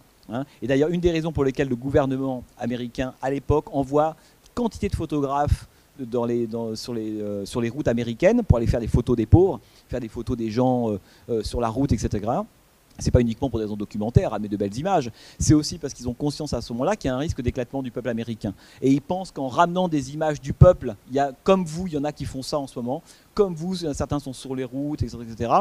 Possibilité. il y a peut-être une chance que le peuple n'éclate pas. Donc c'est un moment de grande tension entre d'un côté évidemment l'émergence du capitalisme sauvage, un post-industriel si vous voulez, et puis de l'autre euh, une série d'ouvriers qui se rendent compte que les règles sont en train de changer, que l'offre et la demande est en train de changer, et que le fameux, vous savez, le fameux idéal euh, agrarien de, Thomas Jefferson est en train de voler en éclats. Hein. je rappelle rapidement ce que c'est que l'idéal agrarien de, Thomas Jefferson. C'est tout simplement que euh, chacun, c'est ce qui était à l'origine, une des origines d'ailleurs du roman de Steinbeck, c'est que chacun a le droit à la propriété. C'est pour ça que quand à l'époque on accuse Steinbeck d'être un marxiste, c'est complètement ridicule pour plein de raisons. Mais non, chacun a le droit à la propriété. Mais ce que dit Thomas Jefferson à l'époque, quand même un des co-auteurs de, évidemment de la Déclaration d'indépendance, c'est qu'il dit la propriété doit s'articuler, ou en tout cas doit correspondre à un, travail réel. Autrement dit, c'est le fameux, on pourrait presque dire, fruit de mon labeur. J'ai le droit de posséder quelque chose hein, pour lequel j'ai travaillé. Je travaille, je, voilà, je je passe du temps, je me fatigue. Grâce à ça, j'arrive à faire, faire des cultures, à produire euh, voilà, des choses que je vais réussir à vendre. Et grâce à cet argent-là, j'acquiers quelque chose qui va permettre de bosser. Donc en fait, si vous voulez, l'idéal agrarien, c'est ça. C'est qu'on multiplie des petites propriétés, mais il y a toujours une corrélation entre le travail accompli par le propriétaire et la propriété. Tout le problème, évidemment, du moment raisin de la colère, si vous voulez, c'est qu'il y a une déconnexion entre ça. C'est que d'un seul coup, ceux qui vont se mettre à posséder massivement les fermes, les, les entreprises de culture, enfin toutes ces choses-là, sont plus forcément des gens qui ont bossé pour les avoir et les monter. C'est là qu'arrivent les fameux très méchants banquiers la colère et très méchants patrons de Boxcar Bertha. Cette nouvelle figure du cap. Alors que, rappelez-vous, si vous avez un peu en tête les films américains d'avant la, Grande Dépression, euh, les gens qui étaient à la bourse, les financiers, les banquiers, n'avaient pas mauvaise presse dans le cinéma américain. C'est plutôt ceux qui avaient réussi. Formidable. Hein. Après la Grande Dépression, le visage du banquier dans le cinéma américain change complètement ça devient celui qui exploite, qui fait que des millions de gens sont sur les routes, etc. Et je pense que c'est à partir de la Grande Dépression que cette image finalement du banquier qui possède, mais sa possession n'a pas de rapport avec son travail direct, c'est de là que ça, que ça intervient véritablement, si vous voulez. Donc, pourquoi je vous dis ça? Parce que dans ce rapport années 70, années 30, ce qui est intéressant, c'est à la fois ce qui diffère, mais aussi l'écho que les gens des années 70, on peut trouver dans les années 30. Évidemment, il se retrouve à une période, on pourrait dire, d'opposition entre des modèles économiques et politiques. Il se retrouve à des modèles où la contre-culture doit être efficace. Il faut qu'il y ait un Bill Shelley qui marche. Enfin, il faut qu'il y ait un Tom Joad qui marche. Le problème, c'est qu'en 73, Tom Joad, il devient Bill Shelley. Autrement dit, Tom Joad, ça marche dans les raisins de la colère, même si euh, on peut avoir plein d'interprétations à toute fin des raisins de la colère, sachant que le film de Ford ne se termine pas exactement comme lui l'avait voulu. Hein. Vous vous souvenez de la fin du film de Ford Hein, euh, lorsque Tom Joad fait son super discours, euh, euh, bah, un, des, un, des, monologues les plus célèbres hein, de l'histoire du cinéma américain, lorsque Tom Joad décide de quitter enfin sa famille, le moment va, va, va à la rencontre du peuple, devenir ce porte-parole, exactement comme Henri Fonda à la fin de Versailles Destinée, souvenez-vous, hein, quand il va dans le couloir, la porte s'ouvre, la foule l'acclame, ça c'est le moment fordien par excellence. Enfin, on n'est pas un héros fordien si on n'a pas fait l'épreuve du peuple sur vous fin de Massacre de Fort Apache, en bref. Et là, c'est pareil. Hein. et donc, à la fin de, Raison de la colère, Tom Joad, qui a donc été éveillé politiquement, qui a compris la machine politique, de l'engagement, la machine économique, etc., dit ben, maintenant, il est temps euh, ben, que, que je parte, que je quitte ma famille, et que je parte à la rencontre du peuple, et que j'aille le représenter. Et il y a ce fameux très très grand discours, cette grande tirade. Moi, Tom Joad, partout il y aura de la souffrance, partout il y aura des exclus, là où les pauvres sauront, je serai. vous connaissez sans doute ce monologue absolument magnifique, d'ailleurs qui est repris en grande partie évidemment du bouquin de, Steinbeck. Et ce moment-là, à la toute fin du film, on voit donc Tom Joad partir sur la colline. Hein, c'est plus qu'une silhouette, il s'en va dans le fond du plan, de gauche à droite. Et le film devait, selon le désir de Ford, s'arrêter là. Cut. Bon. Euh, le problème, c'est qu'à l'époque, Daryl Zanuck, qui produit le film, a déjà beaucoup de problèmes politiques avec le, scénario. Parce qu'à l'époque, parler des communistes, pas possible. D'ailleurs, entre parenthèses, quand Barbara Hershey, dans Oscar Merta, dit Mais c'est qui ces, ces communistes qu'on entend partout, etc. Elle dit une phrase qui a été censurée du scénario d'origine du film de John Ford. Hein, et Scorsese, en fin cinéphile, le sait parfaitement. Il sait qu'une des répliques que n'a pas pu, garder John Ford dans un colère, c'était Mais c'est qui les raids? C'est qui ces rouges dont on entend parler toute la journée? Et à l'époque, Daryl Zanuck lui dit Non, ça c'est pas possible. On ne peut pas parler des communistes, d'autant plus qu'ils ont plutôt le beau rôle dans le film. Donc il a été obligé d'enlever de, cette, séquence-là, la, la, mention aux communistes et aux raids, alors qu'elle est, omniprésente. On, ne voit que ça dans la colère, mais il n'y est jamais fait mention. Scorsese se souvient de ça et met donc dans la bouche de Barbara Hershey des phrases censurées hein, des, des, des, des, raisons de la colère. Tout ça pour dire que euh, les effets d'écho sont extrêmement importants entre les années 70 et évidemment les années 30. Moment, changement de modèle, moment de, risque d'éclatement du peuple américain. On est en 72-73, qui est un grand moment à la fois de crise politique, économique, etc. Et en même temps, ce qui est passionnant, c'est de se dire que tout ce qui éventuellement pouvait marcher dans le cinéma américain à la fin des années 30, là, ne fonctionne plus. Hein, et le film se termine dans un espèce de gigantesque bain de sang. Et d'ailleurs, là où on comprend que, à mon avis, de façon, euh, euh, je vais essayer de m'expliquer un peu clairement, on sent que le vrai Scorsese, c'est le Scorsese qu'on aime, enfin qu'on aime, que, qui est célébré, qu'on connaît, qu'on résume facilement, je pense que il n'apparaît pas avant la dernière séquence. Il apparaît bien sûr plein de fois, il y a plein d'éléments, plein mais on n'a pas vraiment nos repères. À la dernière séquence, le Scorsese qu'on aime, qu'on connaît, qu'on sait identifier, il est là. Pourquoi? Parce que jusqu'à la séquence du boxcar, enfin le fameux wagon hein, ironiquement sur lequel est crucifié David Carradine, juste à cette séquence-là, on sent que le film, que les personnages, comme je vous le disais tout à l'heure, sont à l'intérieur du peuple américain. Ils sont là, y compris Barbara Hershey lorsqu'elle retrouve Vaughn qui joue de l'harmonica dans ce bar réservé aux Noirs, et que là, contre-champ, c'est elle qui est vue, lui, d'un mauvais oeil parce que rapport interraciaux, etc., etc. Bon. Mais les personnages sont encore à l'intérieur du peuple. Ils ne maîtrisent pas tout, on passe notre temps à être dans des communautés avec d'autres, etc., etc. Lorsque la séquence de fin apparaît, au fond, ce que dit cette séquence-là, c'est que, ok, j'ai essayé avec le peuple, j'ai essayé avec la politique, mais en fait, ça n'a pas marché.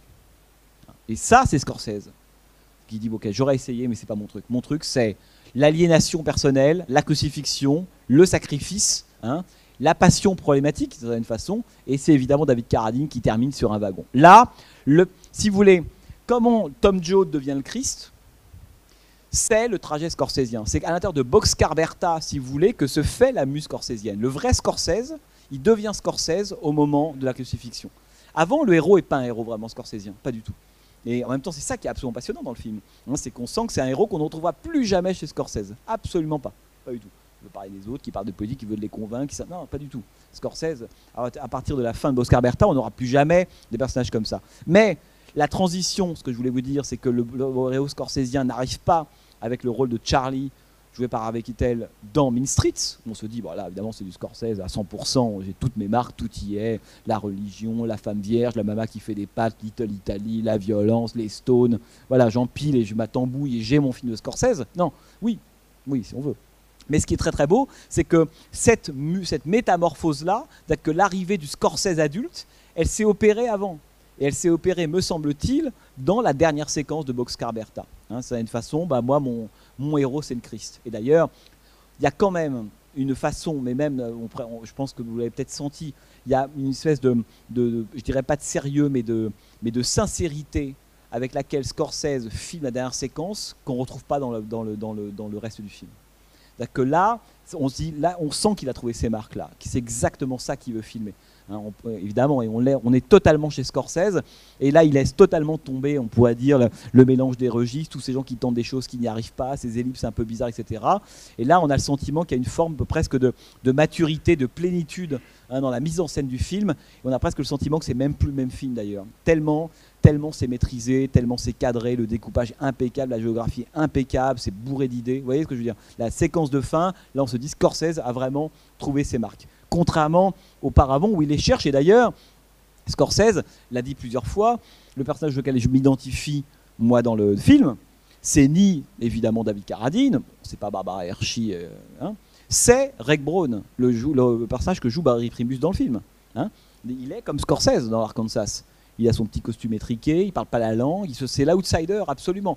Et Scorsese d'ailleurs a mis, a dit finalement mon porte-voix dans, le film, c'est ce personnage-là finalement. Hein. L'homme qui est le citadin, un peu malin, avec les cheveux gras, qui n'a pas les codes, qui dès qu'il ouvre la bouche qu'on repère, on ne repère pas qu'il vient pas de l'Italie, de New York, mais il est tout de suite, il fait tâche à l'intérieur de cette espèce d'environnement un peu euh, campagnard, si vous voulez, du Midwest, parce que l'Arkansas c'est dans le Midwest. Hein.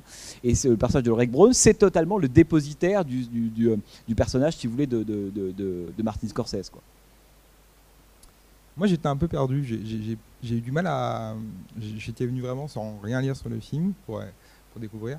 J'ai pas compris euh, où il voulait en venir. Alors, j'ai vu euh, la référence à and Clyde très vite. Mais pour le reste, malgré tout, euh, effectivement, à la fin, on moi, je ne l'ai pas vu venir. Je n'en pas franchement à ça. Et du coup, c'est un peu déroutant. Effectivement, j'ai pas vu Scorsese avant la fin. Ça, c'est très clair. Enfin, on le repère quand même. Il y a des motifs qui sont là. Parce que le magicien d'Oz, il, utilisera son goût de la cinéphilie, les images de cinéma, l'enfance. Parce que, alors, il y a, disons qu'il y a des motifs qui sont, me semble-t-il, sont plus ou moins visibles. Euh, évidemment, la fin, ça, ça, éclate, mais littéralement aux yeux. Mais la question du regard enfantin est importante, par exemple. Parce que le film, euh, enfin, il me semble que c'est une question qu'on doit toujours se poser. C'est d'où regarde le film? Vous voyez ce que je veux dire? Euh, c'est pas un film qui, regarde ses événements et son histoire à partir de points de vue différents. Vous voyez ce que je veux dire? Quand, par exemple, quand euh, Barbara Hershey est dans la maison close, quand euh, on, ne suit pas par ailleurs David Carradine. Hein à chaque fois que les personnages, soit ils sont ensemble, soit ils sont séparés, et quand ils sont séparés ou éclatés, on est du côté de Barbara Hershey. Euh, et c'est par le fait qu'elle va retrouver certains d'entre eux, Von et puis à la fin euh, Bichelli, qu'on va les retrouver, etc. Autrement dit, c'est pas un film de groupe. Enfin, c'est pas un film de groupe. Il y a un groupe, que du point de vue de ce qui se passe, de ce qu'ils font, bien sûr, c'est une petite, un petit, un petit gang, etc. Mais souvenez-vous, dans Bonnie Clyde, on était par moment avec euh, Faye Dunaway, par moment, on était avec Clyde. Par moment, on était avec Clyde et Gene Hackman. C'est-à-dire que le groupe vivait véritablement. On passait d'un point de vue à un autre, etc. Là, pas du tout. On est, d'ailleurs, le film nous le dit dès le premier plan. Quand on est rivé au regard de cette, jeune fille, on sent que ça va être elle l'aimant, le point d'ancrage de, de tout le film. Alors pourquoi je vous dis ça? Parce que je pense que ce regard-là, disons, regarder le monde à travers les yeux d'un gamin, ça c'est du Scorsese typique. Non pas qu'on a des enfants chez lui, il y en a parfois, mais c'est pas ça. C'est que tous les héros scorsésiens à venir sont tous des personnages qui se comportent comme des gamins. C'est tout. Je veux dire, quand vous voyez Casino, Joe Pesci, euh, il y a un moment donné, euh, c'est juste un gamin qui a beaucoup de force, beaucoup de, beaucoup de bagou, etc. Mais il a la maturité politique d'un gamin de 4 ans, Joe Pesci, dans Casino. Dans Les Affranchis, souvenez-vous au début, ça commence comment Les Affranchis? Le regard du jeune gamin Henri, à sa fenêtre, il a une famille d'ouvriers, hein, qui, bah, des gens qui, qui, qui, qui, gagnent leur vie honnêtement, mais dans la rue, de l'autre côté de la rue d'en face, qu'est-ce qu'il voit Il voit les mafieux, qui glandent rien, qui font strictement rien, par contre, y a des costumes, des belles voitures, et, voilà, et puis des armes. Et la première phrase du film, si je dis pas de bêtises, c'est quelque chose comme euh, D'aussi loin que je me souvienne, j'ai su que je voulais être comme ces gens-là. Hein. Autrement dit, euh, le rôle que jouera Ray Liotta quand il sera adulte, le rôle principal des affranchis, c'est quoi l'aventure des affranchis? C'est comment un gamin qui a vu depuis sa, chambre, euh, il a vu son désir. Et il s'est dit un jour, je veux rentrer dans ce désir-là. Autrement dit, je veux réaliser un rêve d'enfant, c'est devenir un mafieux. Bon. Mais Boscar Bertha, c'est exactement, au fond, la même chose.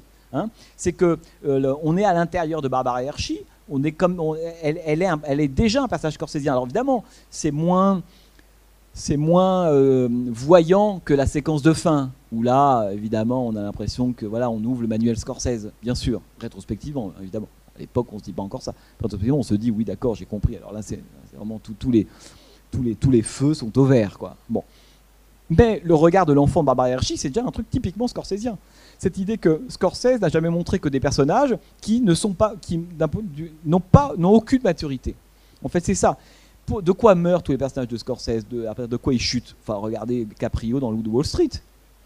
Vous, je veux dire, il a, la maturité politique, sociale, même du comportement avec les autres d'un gamin. Hein. il, croit même d'ailleurs qu'il a presque, un, désir de toute puissance infantile. Et comme il a beaucoup d'argent, il peut le réaliser. Et donc on voit ce que c'est que son désir. Parce que quand on a peu d'argent, on peut croire qu'on est intelligent, on n'a pas l'argent pour faire des conneries. Alors que dans Wall Street, il a les moyens économiques de son désir. Et qu'est-ce qu'on voit? On voit un désir de, gamin de 5 ans. De gamin de 5 ans. vous avez vu ces orgies pour ceux qui ont vu Loup de Wall Street? Ça peut être, je sais pas, hein, mais je veux dire, on, se dit qu'il y a quand même, un, un moment donné, il faut se réveiller, quoi. Hein si Wall Street est tenu par des gens qui ont ce niveau mental-là, c'est quand même assez grave.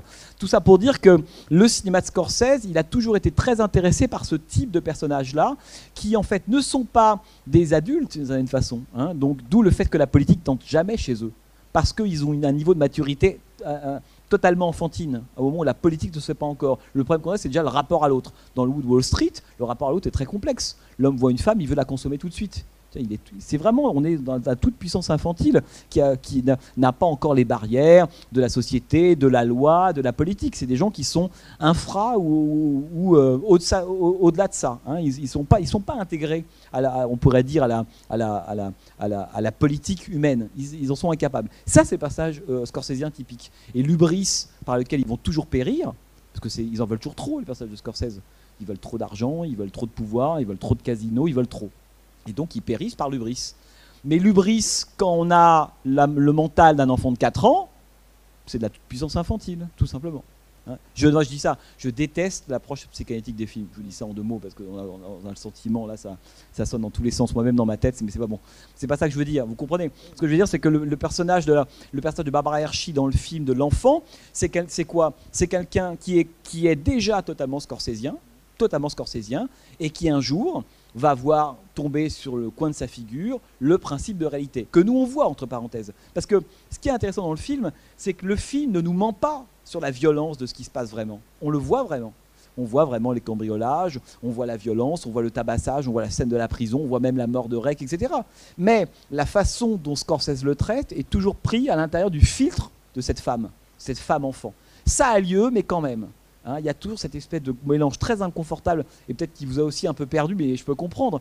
On se demande, mais est-ce que le, film, il est, euh, est-ce qu'il est sur une même corde, je dirais, euh, euh, d'affect ou émotionnel? Pas du tout. Hein. Mais c'est ça que je trouve très très beau. Hein. c'est le sentiment qu'il y a le regard de l'enfant, et nous, en même temps, on voit la catastrophe. Moi, il me semble qu'on voit la catastrophe arriver.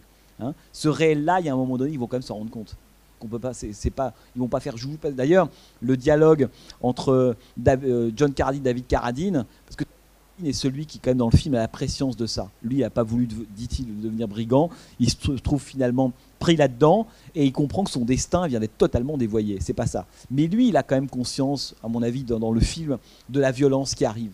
Hein, parce qu'ils n'ont évidemment pas le même âge. Bon, c'est mais comme le point d'ancrage c'est Barbara Hershey, c'est très très beau. Cette façon dont le film est lunaire, lunaire, lunaire. Hein, et puis à un moment, eh ben, la séquence de fin, elle arrive comme un retour au réel. C'est la cloche qui sonne. Hein, c'est la, la sonnette d'alarme. C'est maintenant, on arrête de rigoler.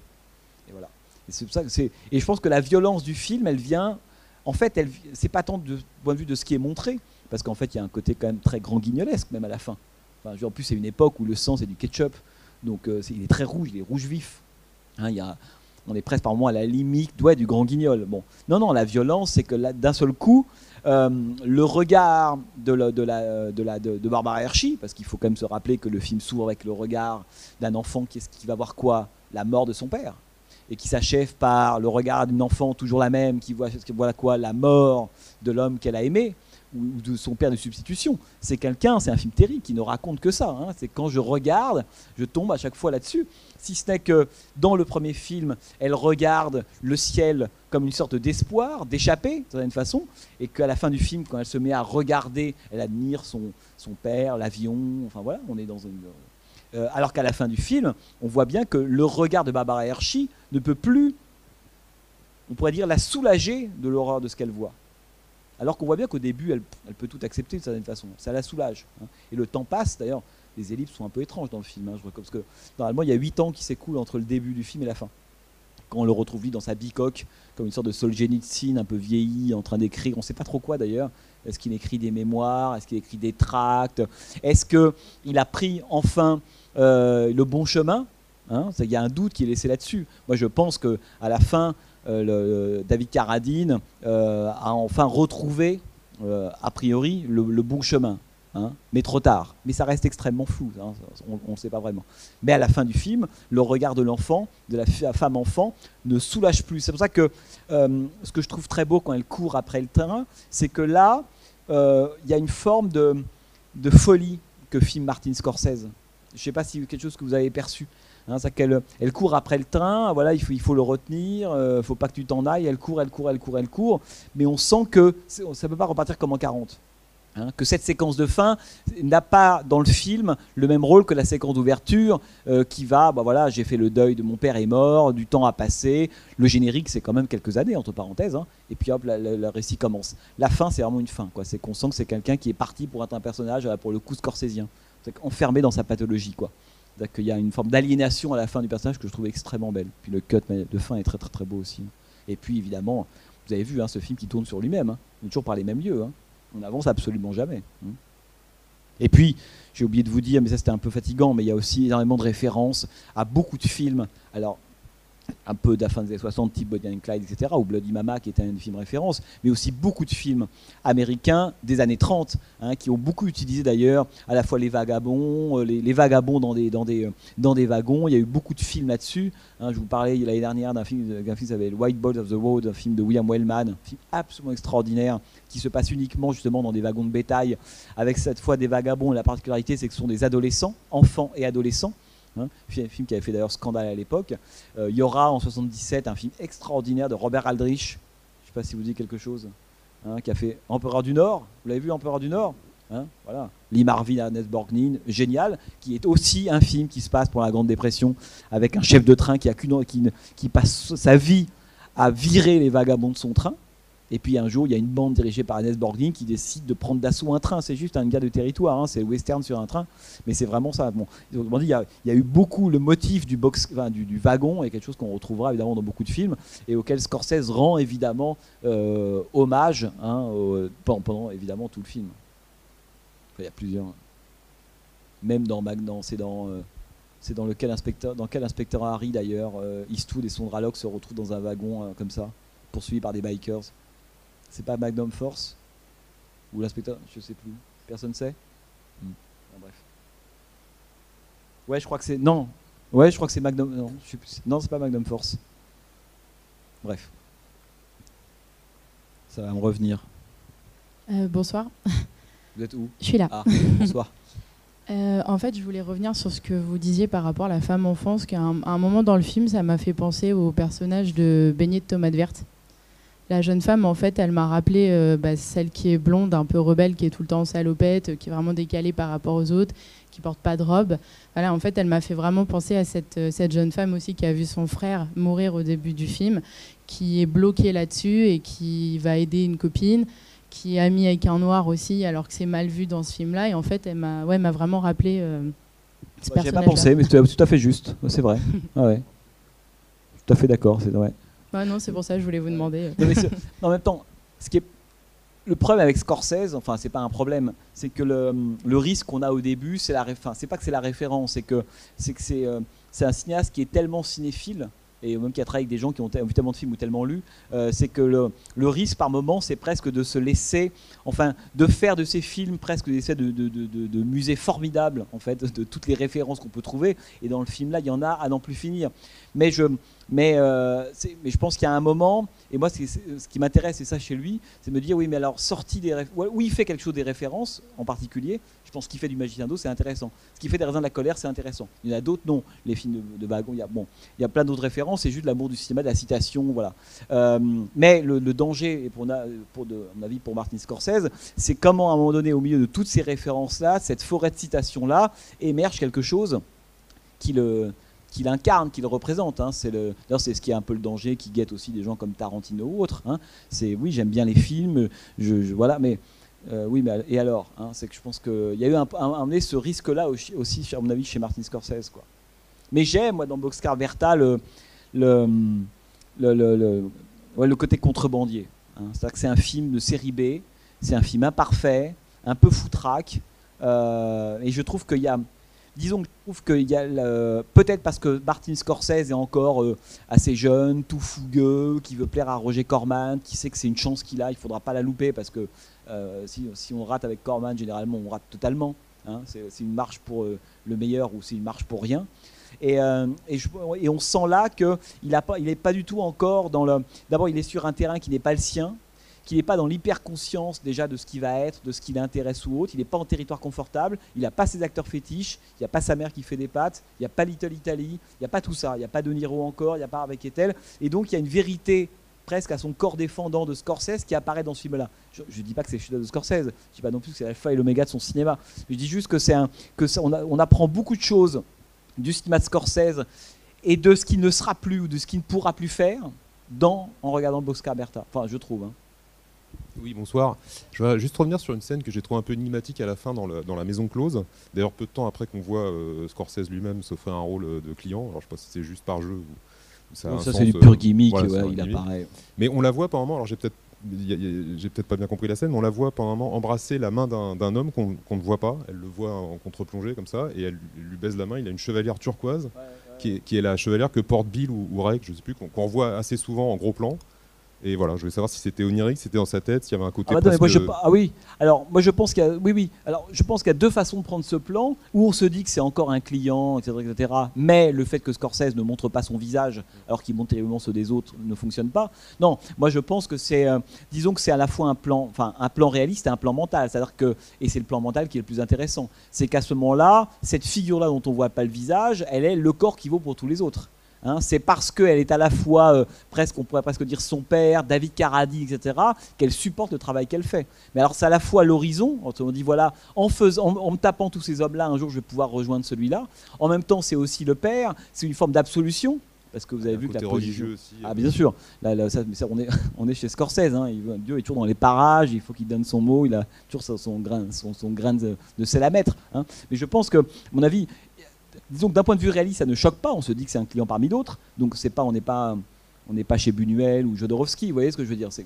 Et en même temps, à mon avis, c'est évidemment une séquence qu'il faut lire d'un point de vue, je dirais pas mental, mais symbolique. Hein, que tout de suite, évidemment, la, la position, la religion, les personnages, il incarne tous les autres, il lui donne l'autorisation d'eux. C'est pour ça d'ailleurs qu'elle ne déprime pas. Parce que on pourrait très bien avoir un scénario cauchemardesque de ce moment dans la maison close, entre parenthèses. C'est hon- honnêtement l'horreur. Mais elle, comme n'oublions encore une fois pas que le film est vu à travers les yeux d'un enfant. Donc ce qui a lieu, elle ne le voit pas complètement. Il n'y a pas de raison qu'elle voit plus la violence, la mort, le, côté dangereux de- des actes criminels, le fait de voler. Et quand elle vole des bijoux, elle pense juste qu'on s'échange des poupées Barbie. hein. Donc, ce que je veux là, c'est que le fait que ce regard d'enfant soit encore là, la préserve aussi, bah, bizarrement, de ce qu'elle vit dans la maison close. Ce qui fait qu'à aucun moment dans la maison close, on la voit en train de faire la tête, on la voit euh, pleurer, on la voit se morfondre, etc. Non, elle passe avec la même inconscience hein, de cette, ce, ce- ce- ce- ce lieu qui, ailleurs et par d'autres, aurait pu être montré de façon totalement infernale que le, reste du film. Ah, c'est ça, d'ailleurs, entre parenthèses, je trouve ça très très beau. hein. Jusqu'à ce type qui fait les enquêtes, là, j'adore. Là, c'est- enfin bon, on pourra en parler des heures de ce, de ce moment-là. Oui, euh, je voulais savoir pourquoi Scorsese était obsédé par la religion et pourquoi euh, tous ces personnages qu'il a filmés, enfin, la plupart sont euh, désespérés et sont en dehors, en dehors de la société. Et est-ce que, comme euh, vous l'avez dit euh, dans votre conférence euh, sur Scorsese, est-ce que si quelqu'un voudrait rejoindre cette communauté, enfin ces quatre bandits entre guillemets, est-ce qu'ils seraient rejetés comme comme ils pourront jamais s'intégrer à cette communauté, comme ils ne viennent pas de cette communauté? C'est chaud comme question. hein. Oui. Euh, pourquoi la religion? Bah, Alors c'est difficile de, dire. euh, après, euh, j'ai presque envie de vous renvoyer aux entretiens, à tout ce que raconte Scorsese. C'est- pas moi qui décrète que Scorsese est intéressé par la religion. Hein, c'est lui qui le met dans tous ses films, c'est lui qui l'a dit, c'est lui qui, qui n'a cessé de dire et de montrer et de filmer qu'il a une, éducation extrêmement catholique. Hein. Ça fait partie de son environnement, hein, Martin Scorsese, euh, jusqu'à cette histoire qui est mi-légendaire, mi-vraie, où il a failli devenir prêtre. Vous savez qu'il a, voilà, Martin Scorsese a failli devenir prêtre, il dira lui-même c'est le cinéma qui m'a sauvé. Bon, quand dans la vie on commence avec Little Italy, de l'asthme, une mère qui fait des pâtes toute la journée, un père qui écoute de l'opéra, le, risque d'avoir été prêtre et de se dire que le cinéma a sauvé. Vous voyez, c'est quand même le type, il commence, il est chargé. Bon, ce que je veux juste te dire, c'est que Martin Scorsese, la religion, elle l'a toujours hanté. C'est- pour lui, c'est un, que le monde qu'il connaît. D'ailleurs, il le disait lui-même quand j'étais adolescent. Il habite à Little Italy, hein, qui est à West Manhattan, qui est en bas, qui est un quartier euh, qui euh, qui côtoie entre parenthèses Chinatown. hein. Euh, c'était son univers à lui. Ce qui est intéressant, c'est Scorsese, c'est c'est le, c'est vraiment avant même d'être un cinéaste, c'était quelqu'un qui ne connaissait du monde que trois blocs, trois rues, son petit quartier. En plus, à l'époque, il y avait peu d'éclairage, donc en fait, même visuellement, la nuit à New York, on voyait pas plus loin qu'un bloc, qu'un pâté de maison. Donc c'est ça. Et il disait lui-même, euh, aller à Greenwich Village, c'était aller en Californie. Hein que faire quatre stations de métro et se retrouver à Greenwich, c'était bon. Autrement dit, le monde de Scorsese, et d'ailleurs dont lui va tirer tout son cinéma, que c'est ça qui est intéressant, c'est que les personnages qu'il va filmer au début et qui vont devenir ses personnages typiques sont tous des personnages qu'il a connus. Hein, effectivement, qui vivent dans des petits lieux, qui n'arrivent pas à en sortir, qui ont des désirs plus grands qu'eux, des personnages qui ont beaucoup de mal à concilier à la fois la modernité des années 70-80 et en même temps une éducation catholique extrêmement rigide, extrêmement forte. C'est une tension chez Scorsese toujours extrêmement importante. Dans Mean par exemple, euh, Charlie Harvey Kettel, euh, à la fois il a envie que sa future femme euh, soit catholique et pas juive, et puis il veut qu'elle soit catholique et vierge, et dès qu'il va dans un bar, il a qu'une envie, c'est de coucher avec une danseuse noire. On voit bien la, les, deux pôles Hein, qui chez Scorsese vont créer l'aliénation et la tension qu'on retrouvera dans Taxi Driver, etc. Donc la religion, c'est un modèle euh, pour lui, c'est quelque chose qui a, qui a, fait partie de sa vie, euh, aussi bien de sa famille, la façon dont il a vécu. Et, euh, et voilà, quoi, je pense que c'est vraiment quelque chose, et lui-même l'a beaucoup dit. et d'ailleurs, et je et ça me fait penser un peu à Ferrara, quoi, si vous voulez. Je veux dire par là, c'est qu'il y a un moment où un film comme À tombeau ouvert, je ne sais pas si vous l'avez vu, ouais, tombeau ouvert, qui pour moi est un film où il atteint les limites, hein, un film que j'aime pas beaucoup, un film où il atteint les limites de la tiraille, on pourrait dire, euh, religieuse scorsésien. Là, on a le sentiment qu'il n'y a pas un plan qui ne fasse, pas référence à une figure christique, euh, à un moment de la Bible, à une croix, etc. etc. Ça a pu devenir chez Scorsese un véritable, un véritable problème, d'autant plus que ça peut ne pas intéresser les spectateurs tout simplement. Hein, c'est que moi, c'est quelque chose qui, par exemple, la lecture euh, mystico-religieuse des films de Scorsese ne m'intéresse pas du tout, à titre strictement personnel. Je m'en fous complètement, ça m'intéresse pas. Donc, euh, y a, alors qu'on peut le prendre politiquement, on peut le, rendre on peut le prendre d'un point de vue de l'action, dynamique, on peut le prendre du point de vue des personnages. Il y a mille façons de prendre Martin Scorsese d'ailleurs. Côté des enfants, moi, ça m'a toujours beaucoup intéressé. Parce que d'ailleurs, Scorsese ressemble aussi un peu à ses films, hein, que le, côté gamin boulimique quand vous rencontrez Martin Scorsese, c'est un gamin boulimique, Martin Scorsese. Hein, je pense que ces personnages lui ressemblent terriblement. Hein. c'est des gens qui sont des gamins qui en veulent trop. Voilà. Donc la question de la religion, euh, oui, euh, mais euh, ouais, voilà, je ne peux pas vous en dire beaucoup plus parce que c'est c'est lui, c'est, je pense que c'est quelque chose qui est, qui vient de son éducation, qui est inscrit dans son corps, dans son esprit, et qui a informé la plupart des personnages qu'il mettra en scène. Hein, c'est voilà, c'est quelqu'un qui croit vraiment à ça, à la question du péché, du sacrifice, de la rédemption, à tombeau ouvert n'étant un film que là-dessus. Hein, voilà, c'est un film euh, sur le sacrifice et éventuellement hein, sur, la rédemption. C'est une grille, enfin, non, le mot grille est péjoratif, mais en tout cas, c'est une, façon, c'est une focale pour Scorsese qui est absolument capitale. Mais, dans tous ses films, hein, même, enfin bref, même dans The Big Shave, son court métrage 67, enfin, vous avez ça en permanence, quoi.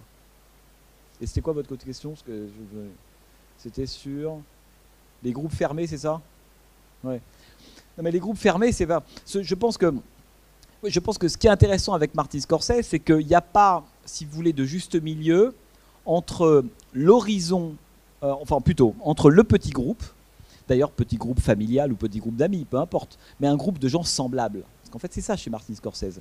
Euh, là où chez Ford, l'idée qu'on intègre des gens à un groupe, à une communauté, pourquoi on le fait C'est pour l'enrichir, pour la faire évoluer, pour lui donner de l'oxygène, pour l'ouvrir de certaine façon.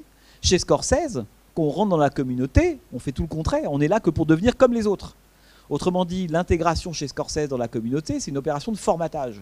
Alors que chez Ford, c'est une opération d'ouverture. Confère les affranchis, quand cette femme qui est libre, un peu différente des autres, etc., se marie avec, euh, avec Henri, Liotta, euh, et qu'au début, elle voit tous ces, toutes les, femmes euh, des, amis, des, amis de son futur mari, elles sont toutes voilà, des coiffures dynastie, des, des, bouges des rouges à lèvres roses, avec des bigoudis, euh, des, des peignoirs, un truc atroce, quoi. Mais, mais tout atroce, mais toutes les mêmes. Enfin, mêmement atroces, quoi. Et elle va intégrer cette communauté-là, elle épouse un des membres de cette communauté, trois mois après, elle est comme elle. Pareil, elle a des bigoudis, des brochings, elle s'ennuie, elle lit des magazines débiles, elle est avachie sur le canapé devant la télé avec des liasses qui rentrent en permanence. Autrement dit, chez Ford, la communauté, c'est ça chez Ford, chez Scorsese, on n'est pas du tout chez Ford. La communauté, c'est on pourrait dire, c'est presque une opération d'annihilation, c'est que c'est un gros corps où tout le monde fait exactement la même chose. Hein. Ce qui fait qu'il n'y a pas de politique chez Scorsese. Pourquoi? Parce qu'il n'y a a pas de juste milieu entre la communauté de gens qui sont tous les mêmes et puis le monde extérieur qui est toujours fantasmé comme un truc totalement inatteignable. C'est ça qui est intéressant chez lui. C'est pour ça que c'est, il y a une Boscar Bertha.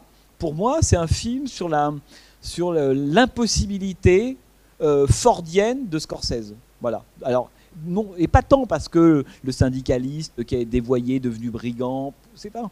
C'est parce que la question de la communauté fordienne, dont on a déjà beaucoup parlé, est quelque chose qui est impossible chez Scorsese, sinon d'un point de vue strictement pathologique.